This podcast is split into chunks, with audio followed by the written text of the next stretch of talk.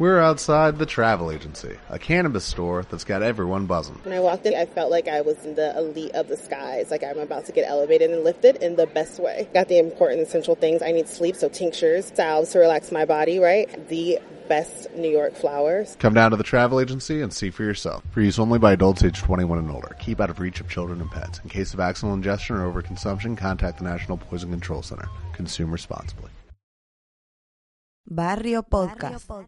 Hoy, como prometimos la semana pasada, tenemos a un personaje bastante importante dentro de la historia del carnaval y de Cádiz eh, en una cervecita con, ¿vale? Eh, si os digo que hoy ha venido al Barrio Podcast Antonio Rodríguez Martínez, muchos se quedaréis igual.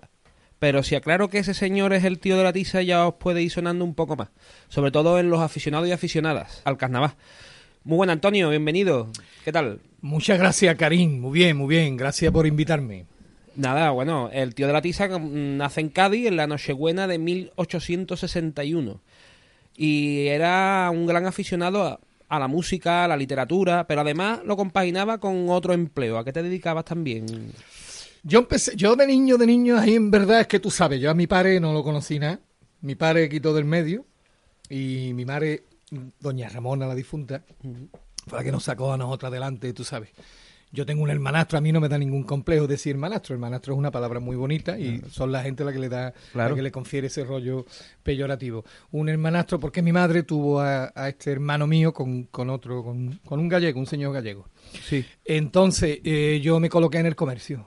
El Estuve comercio. trabajando en el comercio y tú sabes, iba llevando las cuentas, las cositas, porque tuve la suerte de que me, me- me metieron en el colegio. Me metieron en el Instituto Columela. Ah, en el Instituto Columela, mira. En el Instituto Columela. Ahí sitio. ustedes le llamáis ahora el Columela a otro Columela. Pero Ah. entonces nosotros le llamábamos el Instituto Columela a lo que ustedes ahora le llamáis o le llamabais hasta hace relativamente poco el Instituto del Rosario. Ah, no sabía yo eso. La verdad es En que, la Plaza San Agustín.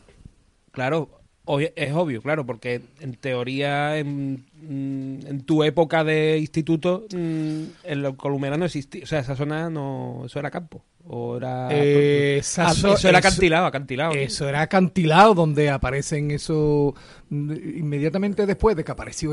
Tú eso sí que lo recuerdo yo de pibe. Cuando apareció el sarcófago fenicio fue en Punta Vaca, en el otro extremo. ¿no? Sí. Pero yo recuerdo que los chavales siempre decíamos, en esa playa de Santa María, ahí tiene que haber cositas. Y ahí ahora mismo lo- los contemporáneos tuyos, los de esta época, Sí. porque yo no soy de esta época, yo vengo de, tú sabes, Sí, yo vengo del pasado. Claro. Bueno, aquí so- somos todos contemporáneos.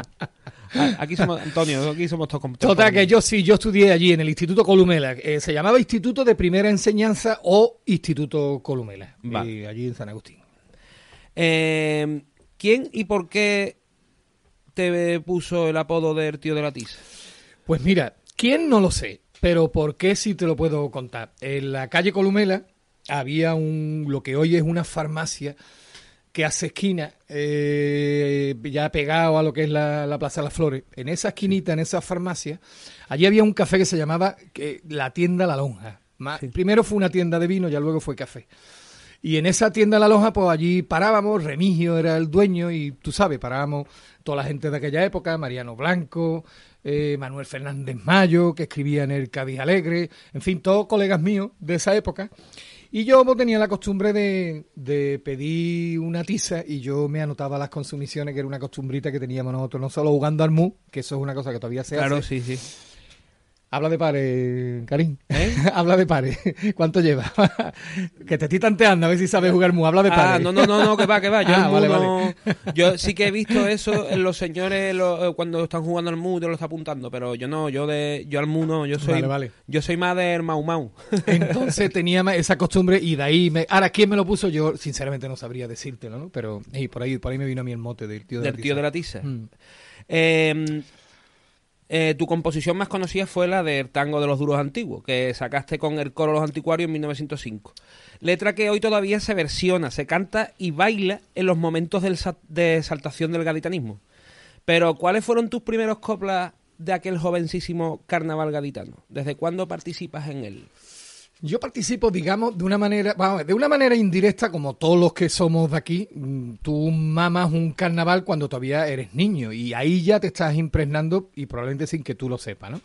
Yo recuerdo en la calle Columela Eh, yo nací en 1861 y recuerdo siendo yo un niño de unos 10 años, me llevaba mi madre de la mano, y yo recuerdo una comparsa que era como nosotros le llamamos, ahora ustedes le decís coro, ¿no? Pero eso toda la vida de Dios han sido las comparsas, ¿no? Ah, no lo que ahora ustedes llamáis comparsa, ¿vale? Eh, los coros, eh, nosotros le llamábamos comparsa. Y yo recuerdo una comparsa que iba por la, por la calle ancha, que iban de. Se llamaba la, la terrible, todo el mundo, la terrible, todos los chiquillos, ahí viene la terrible, la coleta de vapor terrible. Y ellos iban vestidos de maquinistas, iban de. iban de.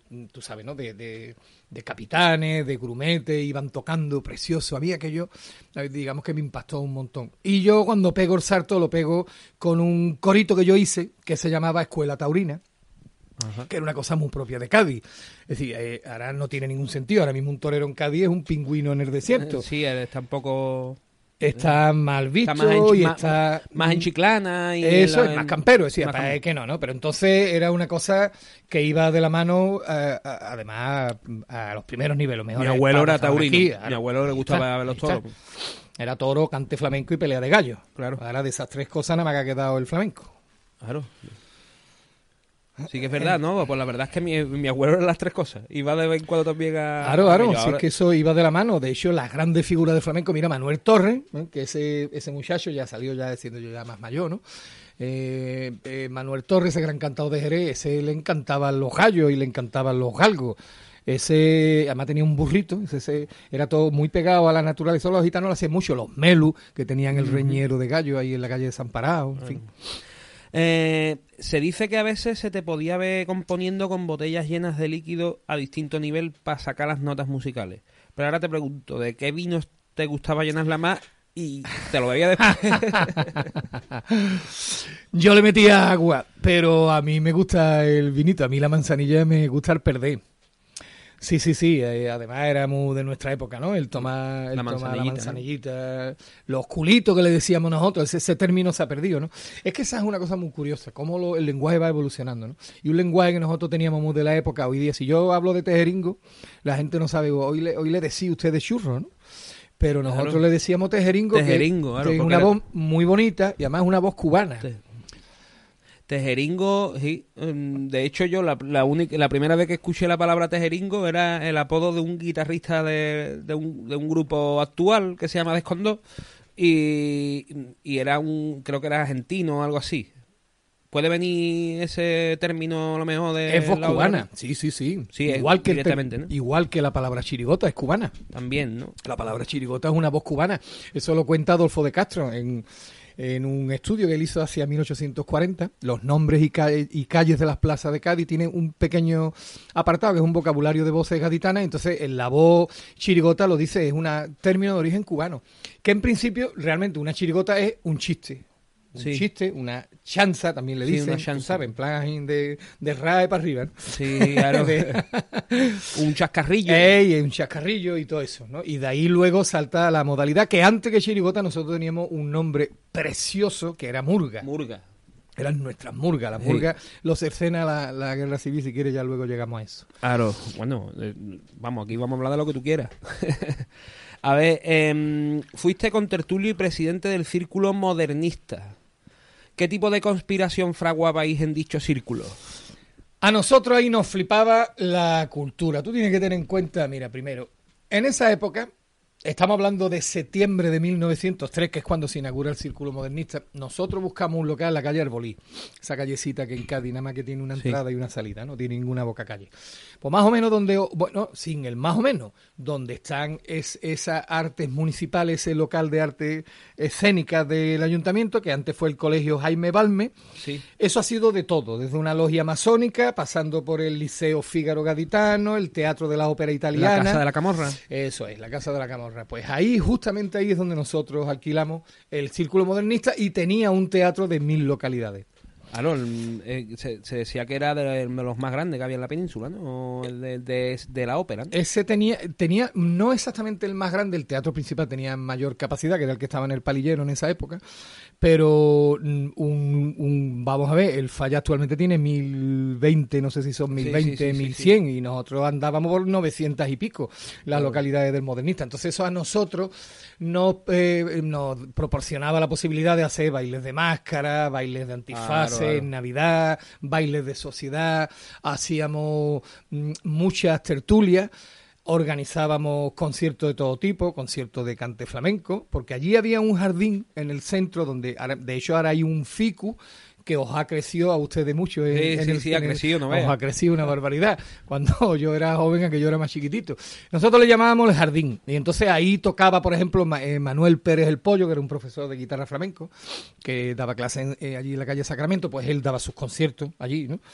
Y, y nosotros organizábamos toda la semana zarzuelas hacíamos zarzuela y las poníamos en boga. Teníamos un equipo dramático de teatro de aficionados, ¿no? Claro, todo hay que decirlo. Bueno, teatro de aficionados, pero teníamos un coro de gente cantando que era espectacular.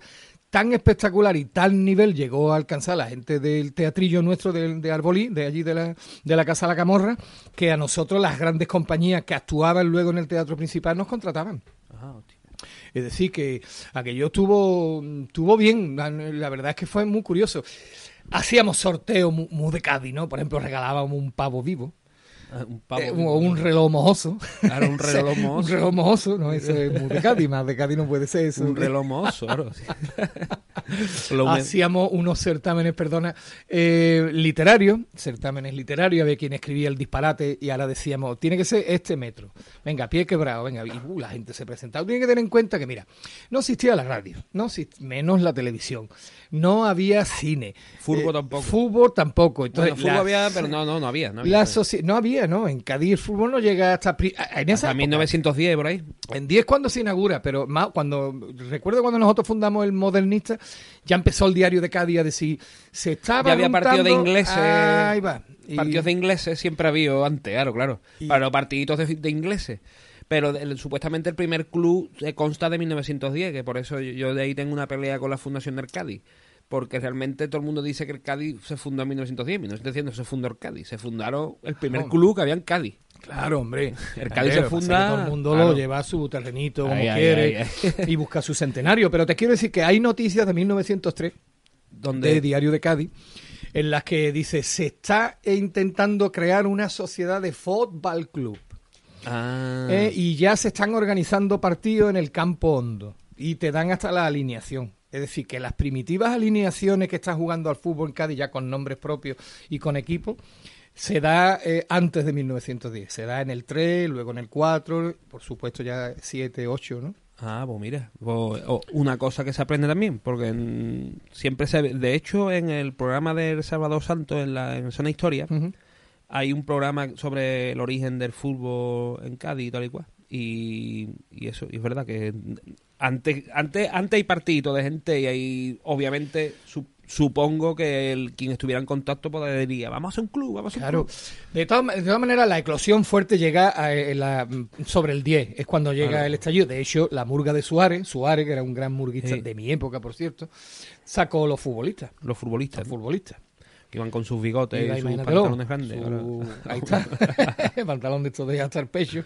Entonces, en esa época, en tu época, obviamente el teatro principal no estaba porque el, lo que sería hoy el teatro Falla no estaba eso es hasta 1900 el Falla tiene 100 años ¿no? el Falla era un teatrito de, de madera precioso que nosotros teníamos allí lo que pasa es que se quemó se nos quemó. Sí, y se nos quemó siendo yo un chaval lo recuerdo perfectamente. Y el problema es que se tiró muchos años que sí sí que si no las cosas de Cádiz. Pero fue en 1910 también creo en 1910 cuando se estrena el nuevo el, gran teatro ya nuevo el, gran que actualmente conocemos nosotros este de ladrillo y antes había uno de madera. Y antes había uno de madera que es el que se incendia eh, hacia 1880. 1880. se incendia y, no da tiempo a nada porque era entero de madera.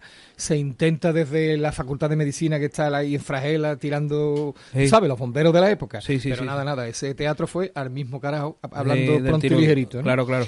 Ahora bien, si teníamos el teatro principal, que era primero más grande que el actual Teatro Falla, Sí. ¿eh? Más grande, mayor capacidad, un piso más. Sí. ¿eh? Que y ese estaba justo donde está el palillero. Ese era del palillero. Entonces estaba, había dos teatros, ¿no? Porque estaba el de la Camorra, ¿no? O, sea, estaba el de, la ópera italiana, de la, Camorra, estaba el principal, estaba el teatro de madera, que luego con el lazo ese que hay, que se construye el este. O sea, que hay momentos en que hay tres teatros incluso a finales del siglo XIX. Y hasta más, porque por ejemplo, luego había una serie de teatros ya menores, pero nada desdeñable. Por ejemplo, el Teatro Eslava. El Teatro Eslava estaba en la calle Hospitalito de Mujeres Y luego está el Teatro Eslava. Allí. eh, En la calle Hospital Mujer, ¿a qué altura? Hospitalito, más o menos donde está. ¿Dónde está el jamón nuevo que han abierto? ¿Tú te acuerdas del Bartolo? El Bartolo que ponían las tapas que decía la gente que eran tan baratos los pinchitos porque era de gato. Sí, no, el por- Bartolo. Es que ese, A lo mejor local lo conoció, pero no lo no, no, no sé ahora aquello mismo de- luego fue una cerradora, una tienda de muebles y eso, pero en el, en- a finales del siglo XIX, Ah, hacia qué loca 1890, aquello fue el Teatro Eslava. Y allí en el Eslava, además, mira, por ejemplo, cuando yo saqué el coro del ferrocarril, Sí. es que te cuento. Yo te de... Ay, me Uy, cago perdón. que me caigo. Uy, esto- cuidado. esto es No, gran, no, gran directo, esto es gran directo. gran directo, Hay que narrarlo, tengo que narrarlo. Ahora- Karim, te toca narrarlo. No, la cosa está en que hay una, una silla de madera que, que está que ha dado de. Está, Está ligeramente cascarañada. que, que está pidiendo un punto limpio fácil para mí. Sí, porque esto no tiene mucha Y por solución. poco no va a la tiza al No, un suelo. poco menos, uf, menos. Vamos, lo que me faltaba a mí, lo que me faltaba al barrio Posca que, que aquí saliera lesionado Bueno, el tío de la tiza. ¿no? Yo te estaba contando que eh, a mí me dio por sacar un coro que se llamaba El Ferrocarril. Y yo antes que quería hacerte hincapié, que a mí me impactó mucho lo de la goleta de vapor terrible de 1873. Bien, pues, mm, ¿qué hice yo? O sea, ¿qué se me ocurrió? Pues se me ocurrió más o menos hacer lo mismo, pero yo lo hice con un ferrocarril. Eh, entonces yo dije, digo, que yo esto es un punto, porque si hacemos ahí como una locomotora, un par de vagones, y nosotros vamos ahí con las patitas, esto puede dar juego. Del tirón. ¿no? Sí. Esto le va a dar colorío y entonces uno que vaya de maquinista, de guardabúa, de sus muertos, ese rollo, ¿no? Y eso no vea, no la que pegamos nosotros. Entonces nosotros hicimos un pasacalle, eso fue en 1892, salimos de la calle Cristo de la Misericordia, que- porque yo, Sí. yo llevaba muchos viñeros con nosotros, y salí, y hicimos el pasacalle hasta el Teatro Eslava. Este que yo te estaba contando, Ah. de la calle Hospitalito de Mujeres. Y aquello no te puedes imaginar cómo se puso, la gente Sí, nos ¿no? aplaudía, uh, un bastinazo. Y cantamos allí. ¿Eso en qué año? eh? Eso en 1892. Luego, eso no es concurso, es una actuación. no, está, eso había concurso, sí, sí. Sí, era concurso sí, ya. había concurso. Concursos son más antiguos de lo que la gente lo cree. ¿eh? Sí, sí, sí, sí. Vale, vale, vale. Había concurso. Había, había, es más, había hasta varios concursos. Varios concursos. Había un concurso municipal por- que lo hubo y luego había concursos privados. privado también. Mm, había, de hecho, recuerdo que una especie de lo que hoy es Cádiz Centro, Sí. pues había una especie de asociación de comerciantes cercanos a la calle Cristóbal Colón, porque la calle Cristóbal Colón se veía muy desfavorecida de la arteria principal. Aquí ya la calle que se ha llevado todo el pescado de, histórico, además el peso, ha sido Plaza de San Antonio o Constitución, dependiendo de- del Sí. momento, calle ancha, Calle Ancha. palillero y ese, en fin, lo que es itinerario Sí, sí, por derecho. Luego hay zonas que depende del sitio. Por ejemplo, la, la viña no tenía nada, ¿eh? No, ahora la, Es la, decir, la, la Viña era un barrio de pescadores, ¿no? Aquí hay un tópico que hay que desmentir, porque es que el carnaval actual está haciendo mucho daño. ¿eh? sí, porque Lleva unos años. Sí, porque sabe lo que pasa, Karim, que la gente termina por, por creerse los propios tópicos, ¿no? Entonces no hay nada más peligroso y más nocivo que cuando tú has interiorizado un tópico y empiezas a hacer un, un aberchale de creerte superior porque tú eres viñero, ¿no? Yo es que tengo un, un ADN distinto, tengo el ADN sí, de La Palma. sí. Te esquipa el carajo. Claro, claro. Con, ¿Vale? la, con la de Málaga. Entonces, te quiero decir, eh, si nos vamos a poner estupendo, eh, a principios de siglo, concretamente en 1901, en la viña no había nada. Claro. Y además recuerdo como unas cartas al director en Diario de Cádiz, que ya se estilaban las cartas al periódico, pues había una carta que firmaron que se titulaba ¿Por qué los vecinos de la viña hemos de ser menos? Entonces ellos reivindicaban que allí no había nada. O sea, que los coros, el coro que yo sacaba, por ejemplo, yo saqué los gallos ¿eh? en el año 1. sí, sí, sí. Otro sacó La Botella, que era un coro precioso. Otro sacó Castillo de Indio. Y claro, decía, hombre, por favor, no llega nada a este barrio, nos gustaría, hombre, que nos tuvierais en consideración. Claro, efectivamente, como tú dices, es un barrio de mucho, de un origen humilde, mm, pescador. De pescador. Claro, eso es. Sí, pero bueno, en, o sea, lo, que- lo, yo, lo que yo he podido leer que de la viña es que, mm, o sea, que, que eso se construyó, bueno, a partir del siglo XVIII más o menos, una cosa así, que y que era una cosa bastante como de barrio de pescadores y, y pim pam, ¿no? Y, eh, la verdad es que está glorificada. Mm, Yo, Sí. soy- yo, soy- yo, yo he de decir que yo soy de, de la viña. Vamos, he vivido toda la vida en la, la calle La Rosa, por ahí, toda igual, y estudias marcarse, que para mí lo principal es eso, es el colegio donde estudias. Porque estás en un colegio donde hay ese ambiente, y la verdad es que sí que es verdad que, que, mm, que eh, hubo una época que tenía como bastante identificado con la... Pero carnaval había un Cádiz de toda la, de toda la vida, vamos. De, de hecho, yo qué sé. mm, Sí, hombre, y aparte que ya te digo que los nacionalismos no son buenos. Y- No, y no, los no. ombliguismos y los nacionalismos al final son muy peligrosos. Y, Claro. y nada cierto, ¿eh? Porque te pone a... Dice tú, ah, espérate, que vamos a ponernos puro y estupendo. Y te llevas un montonazo de sorpresas. No, ¿eh? no, por supuesto, por supuesto. Sí, eh, eh, yo defenderé el carnaval de la Viña, ¿eh? aún así. Pero de todas Sí, formas, pero- pero, también es, decir que, que estoy contigo, que, que hay mucho, que yo sé, que hay demasiado mito también, ¿no? Con Pero te quiero de decir, por ejemplo, las figuras de mayor renombre, ¿no? Está feo que yo lo diga, pero tú me has traído aquí porque me has traído, porque soy una figura dentro de la Por historia del carnaval, ¿no? por Pues supuesto. yo soy de la calle Rosario Cepeda, yo no soy de la viña.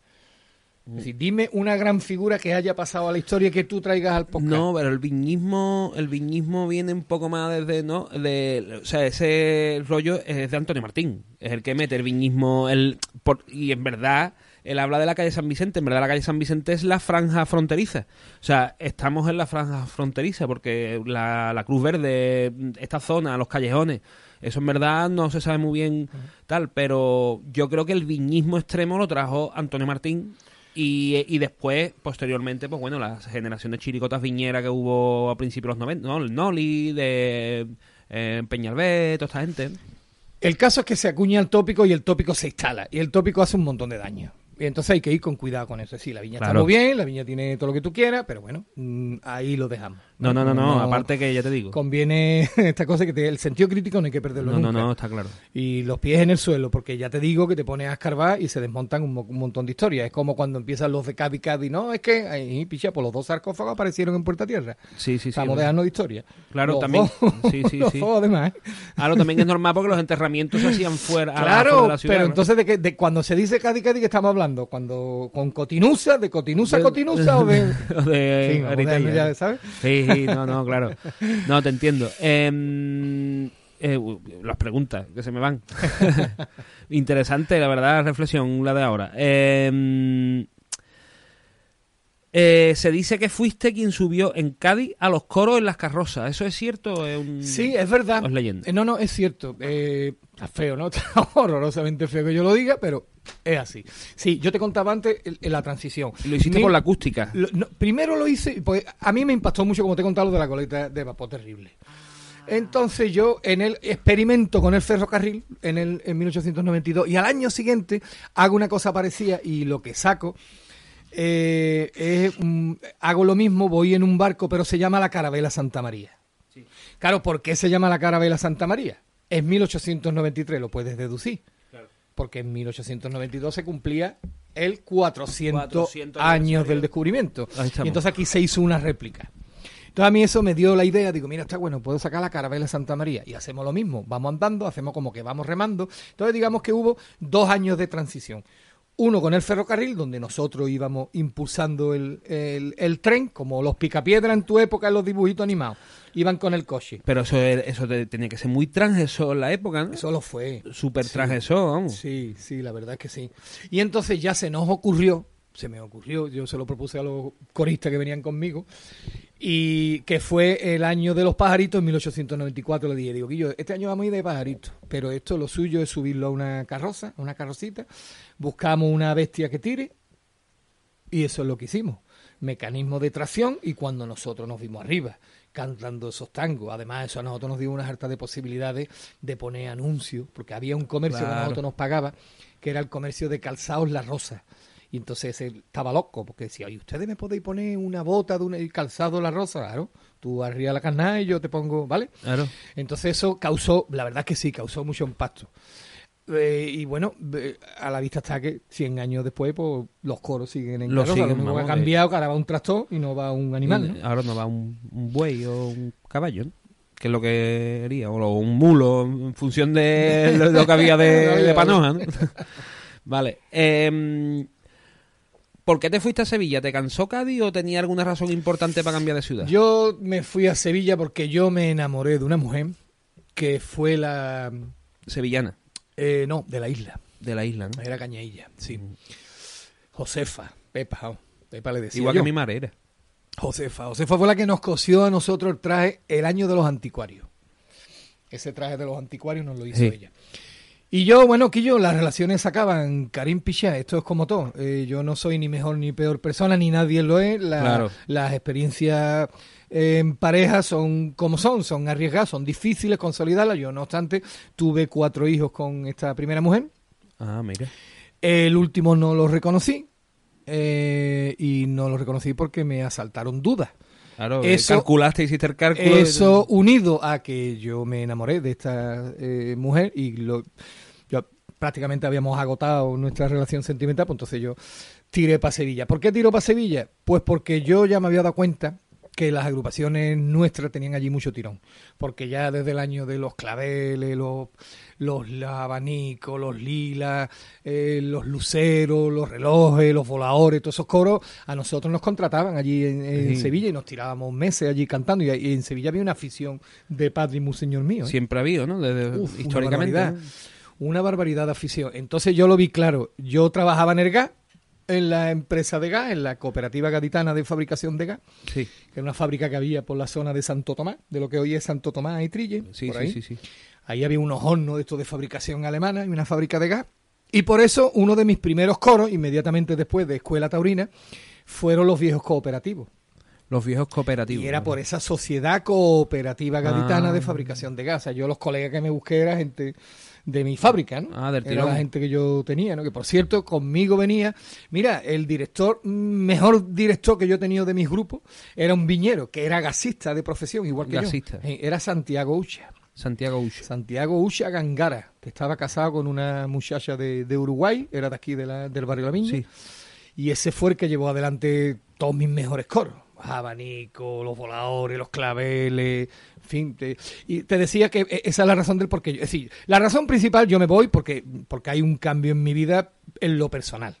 Entonces yo necesito navegar, respirar, irme de Cádiz, comenzar y consolidar una segunda relación y el horizonte apropiado era Sevilla por dos principales razones. Una, porque el ramo mío de gas en Sevilla había futuro, eso eh, eh, eh, sería la primera razón, y la segunda, porque como te he dicho, yo sabía que los coros míos allí funcionaban muy bien. Claro, funcionaban. Entonces dije, este es el sitio. Ah, pues mira, mm, entonces no ha cambiado tanto la cosa. Pues estamos ahora todo el mundo, porque en Sevilla ya se sabe que, que ha sobrepasado también la afición de Sevilla al carnaval. Y ya aprovecha, mira, mm, está bien mm, que vayas por ahí porque la siguiente pregunta va... El carnaval eh, de Cádiz, ¿cómo crees que ha evolucionado? Y en especial a- eso, la- los coros y si te gusta el carnaval de hoy en día. El carnaval de hoy día es una gran mojonada. Sí, ¿eh? En algunos aspectos, en otros no, ¿eh? En otros no. Es decir, tú permíteme la grosería así un poco en sí, broma, sí, sí, ¿no? sí, sí. Eh, a ver, eh, y voy, voy a tratar de explicarme. ¿Por qué considero yo que vuestro carnaval, déjame que os lo diga así, vuestro carnaval actual es una mojonada? Mira, una mojonada porque estáis endiosando a los autores. Ay. Están, mm, los autores los tenéis absolutamente endiosados. No sois ustedes los culpables, es decir, no sois los ciudadanos. ¿Son los autores o los intérpretes también? Los intérpretes también, también, ok, obviamente, ¿no? Eh, luego, además, tenéis un carnaval absolutamente preso, secuestrado. Sí. Tenéis un carnaval que le estáis constantemente diciendo a la gente qué es lo que tiene que hacer. Mientras que en mi época yo gozaba de una libertad que tú no te la puedes ni imaginar, que tú nunca vas a disfrutar. Y lo más parecido que hay a lo que yo hacía en mi época es el carnaval de la calle. Porque es un carnaval libre donde nadie te obliga, ni te impone, ni te dice cómo te viste, qué número de componentes tienes, dónde tienes que rimarme, de qué número de... Nada, tú haces lo que te da la gana. ¿No están encorsetados? Claro, exactamente. Entonces, eh, el concurso en ese sentido, pues eh, está mal, está mal, está muy enfermo y aparte está crecidito en bandera, ¿no? Porque encima los los medios tenemos, bueno, yo no sé por qué digo tenemos, yo nunca he trabajado en un medio de comunicación, Bueno. eh, siendo tío de la tía. Oye, sí, no, yo colaboré con el Cádiz Alegre. Claro, por algo se lo habrá dicho. Yo colaboré con el Cádiz Alegre. Sí, sí, sí. Y que era una revista satírica donde además yo escribí una cosa Cádiz que Alegre. Cádiz Alegre era un periódico satírico festivo donde había unos dibujantes fantásticos de Cádiz, ¿no? O sea, era la- la- tú sabes, era, era muy típico, muy en consonancia de las revistas de aquella época, Cádiz en broma, Por ahí te pudra, era otro título. El Mongolia gaditano de la época. Eso es, eso es. Además le dábamos una harta de caña a los alcaldes de la época y, y esto, y a los concejales y a sus modus vivendi y toda esta historia. Entonces yo en el Cádiz Alegre hice, digamos que una visión retrospectiva. Yo ya, me- yo ya me había retirado del carnaval, ¿no? Entonces eh, yo más o menos planteé así en verso diciendo, ¿qué tiene un tango de ciencia? Como diciendo aquí yo, ¿no? Pero de, no, bajar el, el balón al suelo y, Claro. y dejarse de endiosamiento y todo. Porque mm, mm, al final esto es, eh, esto es una cosa colectiva que hemos heredado. El tango no es nuestro. Si el tango nos vino de Cuba. ¿Qué, Claro. qué- qué estamos diciendo? ¿A, a qué viene ese nacionalismo de no? Porque el tango viñero, el tango gaditano. Es Un momento. Pero si lo bonito es el mestizaje. ¿Y qué conexión hay con el... Perdona que te diga, ¿qué conexión hay con el tango de Argentina? Bueno, el tango de Argentina, digamos que sería una consecuencia cronológica posterior al tango gaditano. Es decir, si hablamos de cronológicamente en orden de aparición, primero es tango de Cuba, segundo es tango gaditano y tercero es tango argentino. Ida y vuelta puro. Ida y vuelta pura, tú lo has dicho. Y África detrás. Claro, por supuesto, África siempre. África, África es la que rige. Sí, eso me, Siempre. Eso me ha enseñado un grupo que se llama, eh, no sé si lo conocerá, eh, Ballena Gurumbé. Eh, Qué bonito el título. Pues tiene un disco, ahora te lo voy a, te voy a enseñar la portada y la- el librillo y eso, que hace un homenaje a, lo- a la influencia africana en la música, andalu- ¿sabes? De Andalucía, de los esclavos, obviamente. Y aparte hay un documental que habla de ello, que es de Canal Sur, de- del Gurumbé, ese, Mm. ¿no? Eso, no sé, para que lo veas. Pues, si- Sí, sí, sí, claro, claro. pues- Uy, yo encantado. Hay también un documental muy bueno que probablemente tú hayas visto y si no, yo se lo recomiendo a tus oyentes, que es el del cajón peruano, el viaje del cajón. Está muy bien explicado. Vale, vale. Como Paco Lucía es el que tiene el gran olfato. Claro. Y fíjate, Paco, que era el, ah, el mejor tocado que ha habido en la historia y que habrá en mucho tiempo, Claro. él se da cuenta como él necesitaba, él estaba en constante búsqueda de ese instrumento. De hecho, cuando él graba Entre dos aguas, eh, a primero de los años 70, Entre dos aguas, esa rumba, que por cierto la improvisa, no, no mete el caón porque no lo conocía. Está hecho con el bongo. ¿eh? Entre Claro, dos sí, aguas está hecho con el bongo. Ah. Hasta que estando allí un día en la embajada de Lima, se da- ve a un gacho, un ropero de Ucola de estos de tres metros, y lo ve y se queda muerto. Porque ve que además tiene los dos sonidos, el grave del tacón y la suela, en fin, Sí. todo, muy agudo. En fin, muy curioso. ¿no? Y lo metió, vamos, al- se lo trajo para acá, y en, en, en un mes ya había cajones por todos lados. Y otra vez África, otra vez América y Por otra vez. Europa. Otra vez. Sí, sí, sí. Sí, en verdad, un poco al final como igual que en, los Estados Unidos. La música de los Estados Unidos, mm, tú hablas, es música de África, que viene directamente también de África, ¿no? Claro, Mm, incluso pasa, a nosotros nos pasaba con los instrumentos. Tú ten en cuenta que al tener nosotros los tangos con la raíz cubana, eh, nosotros empezamos con los tangos a tocarlos con percusión. No usábamos los instrumentos de cuerda. Ni guitarra, ni bandurria, ni laúd. Eso vino mucho después, bueno, ni laúd mucho después. A todo esto yo no usé nunca el laúd, ¿eh? Nunca. Ah, esa es otra. O sea, a mí me hace gracia esa doctrina oficial. eso cuando se pone de moda, lo del lau. Ya hacia los años 20, 30 Años más 20. bien, 20, 30 más bien. Ya y Manuel Lázaro, que era un eh, músico de sargento del regimiento de infantería, que fue un pedazo de, de autor de carnaval, muy amigo de Manolo Cañamaque. Sí, Por cierto, a Manolito Cañamaque lo saqué yo siendo un niño. sí. Él ¿no? venía conmigo, sí, sí. Él venía conmigo en los anticuarios, Man- tenía 22 años. Manolito Cañamá, que nació aquí cerca del En barrio Posca. Pasquín. Ahí estamos. Sí, señor. sí, señor, pasquinero, como Mariana Cornejo. A ver si un día entrevistamos a... Si tú tienes contacto, queremos yo quiero Sí, entrevistar un día a Cañamá. Yo voy a hablar con él. Yo, yo- yo creo que viene, se viene. Vale, vale, yo- vale. ese es el- tú sabes, a mí me hace caso. Ahí del tirón. Eh, seguimos, vamos a ver. Em, En, una, en- una entrevista que pude leer que atendiste al blog de los fardos de Pericón, dijiste que no atendería ninguna entrevista más. ¿Cómo que has accedido a la propuesta de Barrio Podcast? Que yo he accedido porque tú me caes muy bien, picha. Ah, gracias, Entonces esa es la razón. Ole, ¿Vale? ole. Eh, Es un honor. eh, así de claro, porque a mí no me cuesta, un- me corto un pelo para decir que no. Pero Quillo es tentador porque tú eres un tío, eh, eres rojo, eres un luchador, eres un tío de izquierda, comprometido con tus ideales, te moja, incluso... Soy un tieso de Cádiz. Bueno, gran tieso, claro, pero es que si no, probablemente a lo mejor no sería así. Claro, Si claro, fuera- claro. No, el tiesismo lleva... Eh, ahí está. A, Sí. a ver, ¿llegaste a conocer personalmente a Manuel de Falla? ¿Qué tiene que decir de ese compositor? Hombre, yo ahí me quito la chistera y me quito todo. Sé Tú que- perdona, tú Sí. sabes que fue entrevistado aquí, ¿no? También, Ah, sí, sí, sí, estuvo ya. Ah, ya te lo pasaré para que lo Ah, escuches. Sí, sí, qué arte. Qué bien. Sí. Sí, mira, eh, yo lo- sí lo conocí, lo que pasa es que él era muy niño. Él era muy niño, claro, era bastante más joven que yo.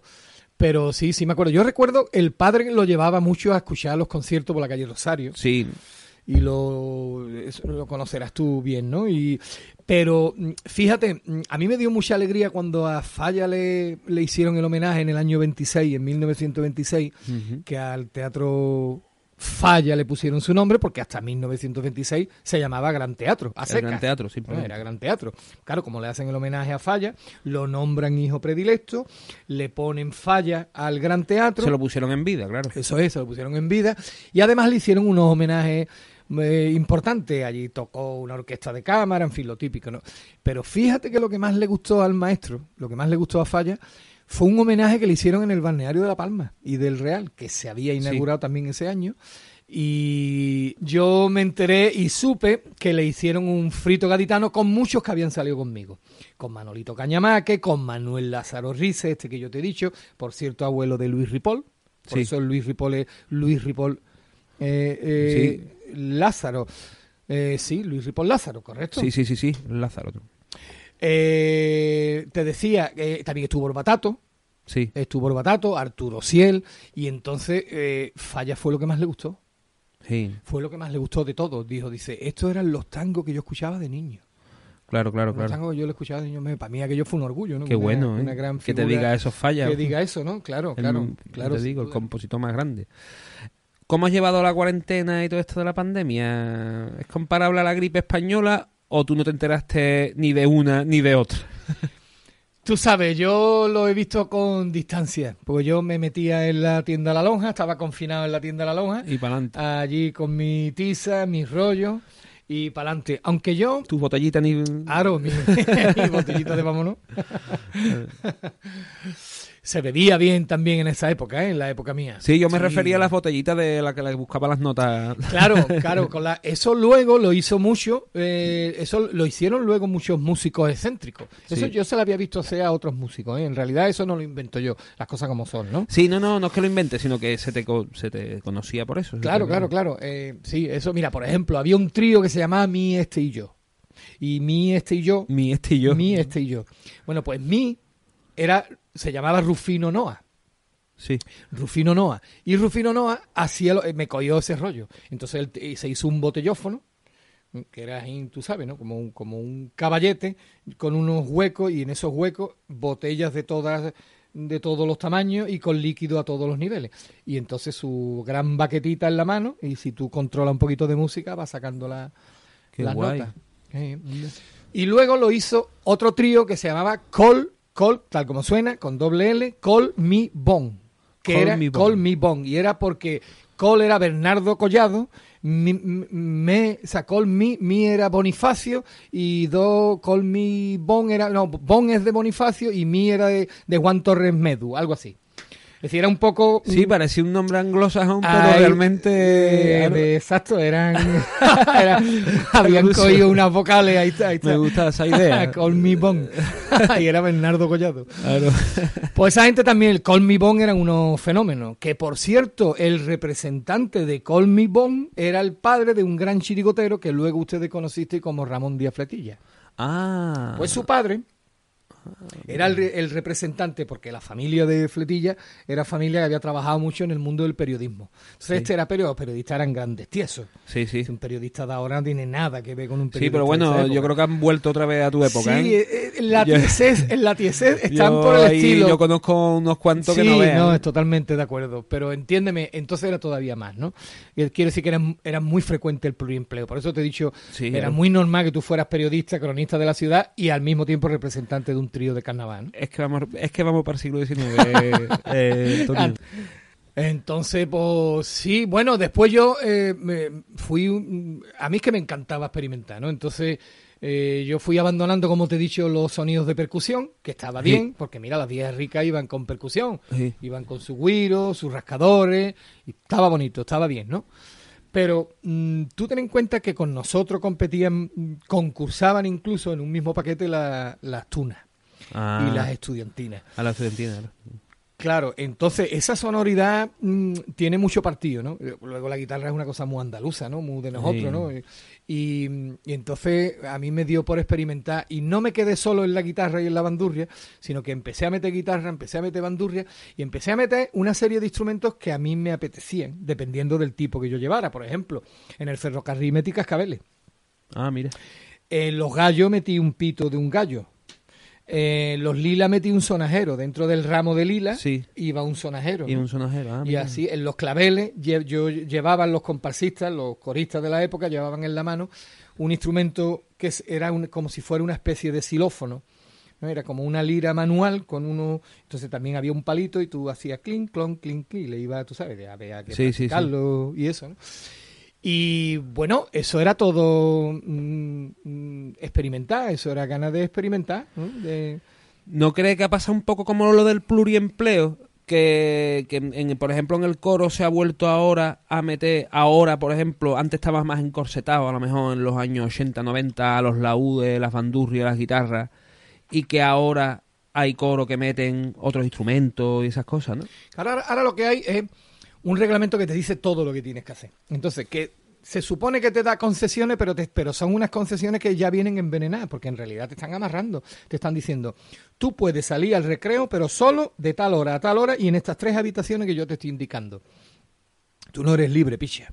Pues en el coro pasa lo mismo. O sea, te están diciendo, usted puede hacer uso del instrumento que quiera, pero en presentación, en popurrí y en estribillo.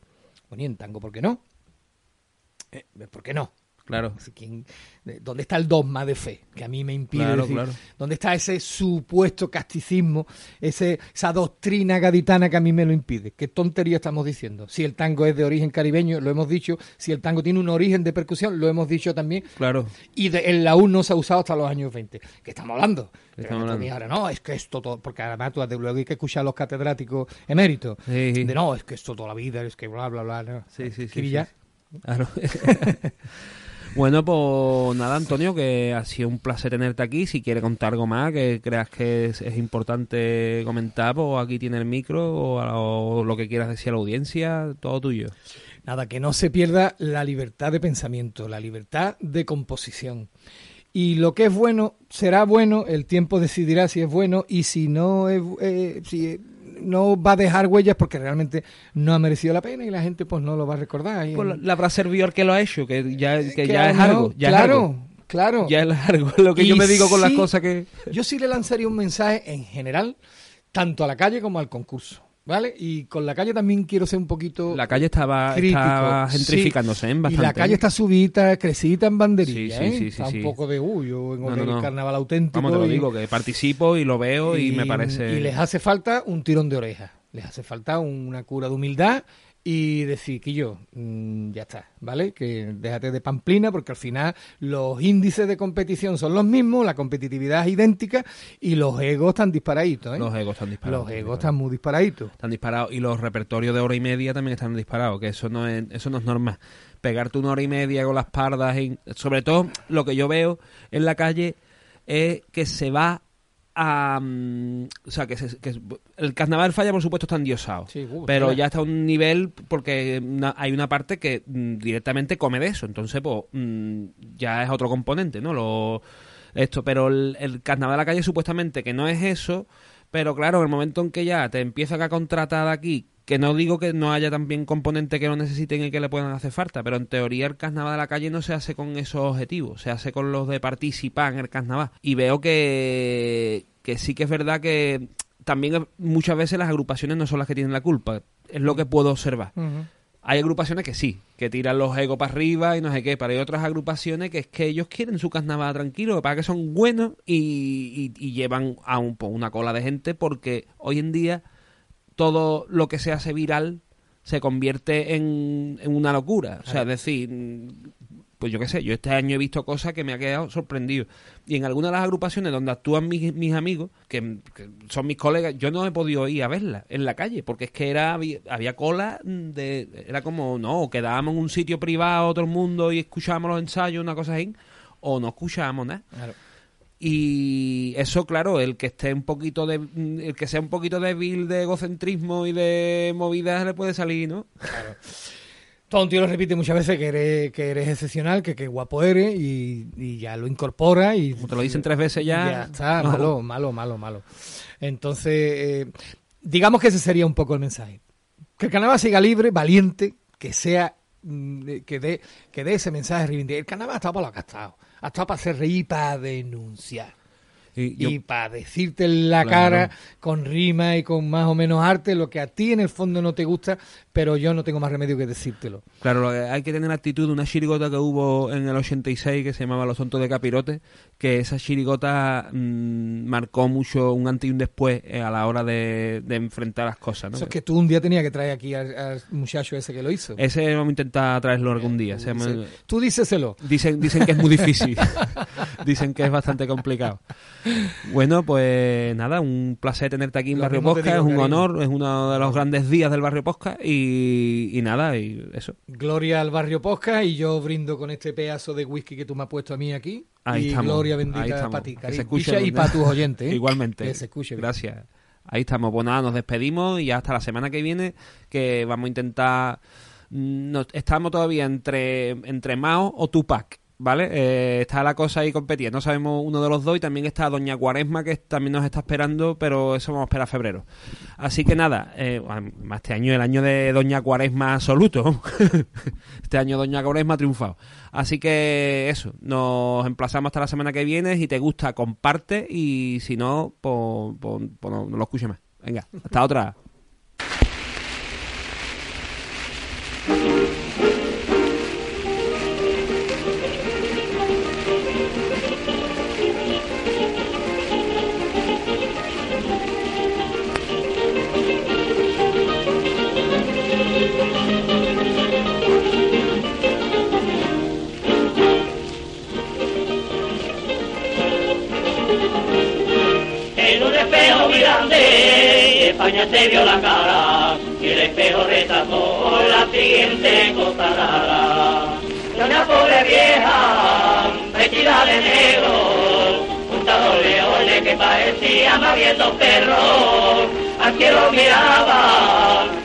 Y una mano puesta sobre el corazón.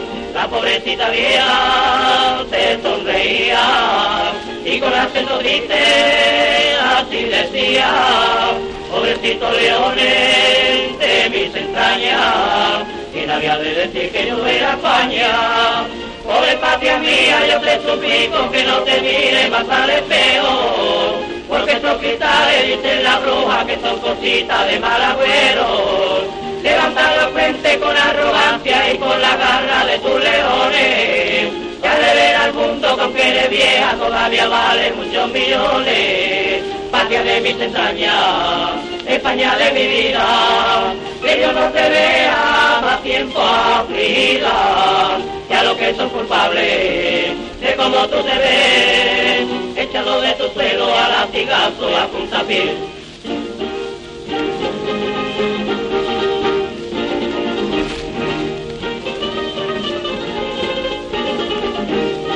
Hay 13 clases de suegras en este pícaro mundo, según averiguaciones de mi amigo don Facundo. Hay unas que aullan como los mastines, y las hay que cantan como canarios y chamarines. Las hay que berrean como los carneros, y otras más humildes que perros parderos. Hay algunas que arañan como los gatos nunca sacan los pies del plato. Hay una clase de suegra muy modernita que no hay en el mundo quien la recita. De que se arrastran con la garcía y otras que visten como los toros. Y las hay también de caballería y con turbante como los moros. Suegras que charlan más que cotorra y arman al día de cataclismos.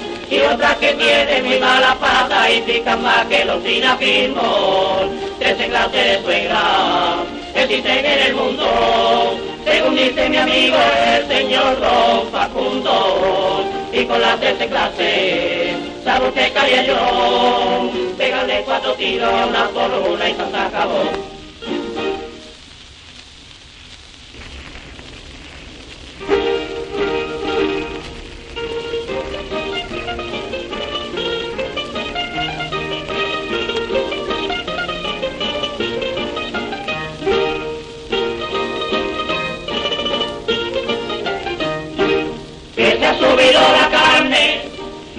Llega la noche por casualidad, cosa que a mí me parece que no tiene nada de particular. Y me ha dicho en confianza cierto carnicero que conozco yo, que dentro de una semana tendrá la subida bastante mayor, por muy alta que la quieran colocar. Francamente, a mí lo mismo me da, alta baja o como quiera que esté. 10 años que no vuelo yo mi té.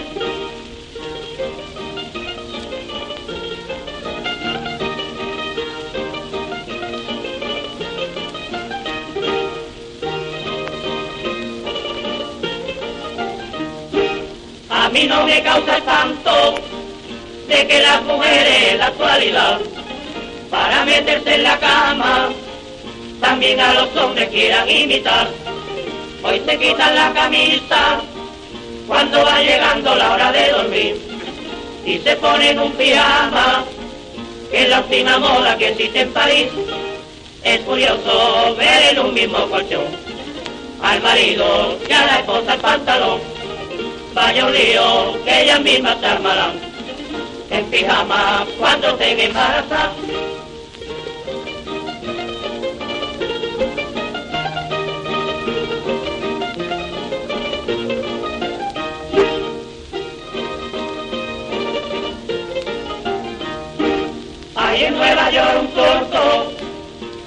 Llamado Pachama la Pachón, con 150 años, que en el mundo entero llama la atención. Se casó 90 veces y de cada esposa que tuvo el gachón, tiene 700 tíos y tataranieto más de un millón. En Turquía por el mismo emperador, la medalla de trabajo le otorgó. Sin embargo, cuando entró por Nueva York, un presito le echaron al pantalón. Barrio Podcast, lo que me salga de la tota. What if you could have a career where the opportunities are as vast as our nation, where it's not about mission statements, but a shared mission? At U.S. Customs and Border Protection, we go beyond to protect more than borders, from ship to shore, air to ground, cities to local communities. CBP agents and officers are keeping people safe. Join U.S. Customs and Border Protection and go beyond for something far greater than yourself. Learn more at cbp.gov/careers.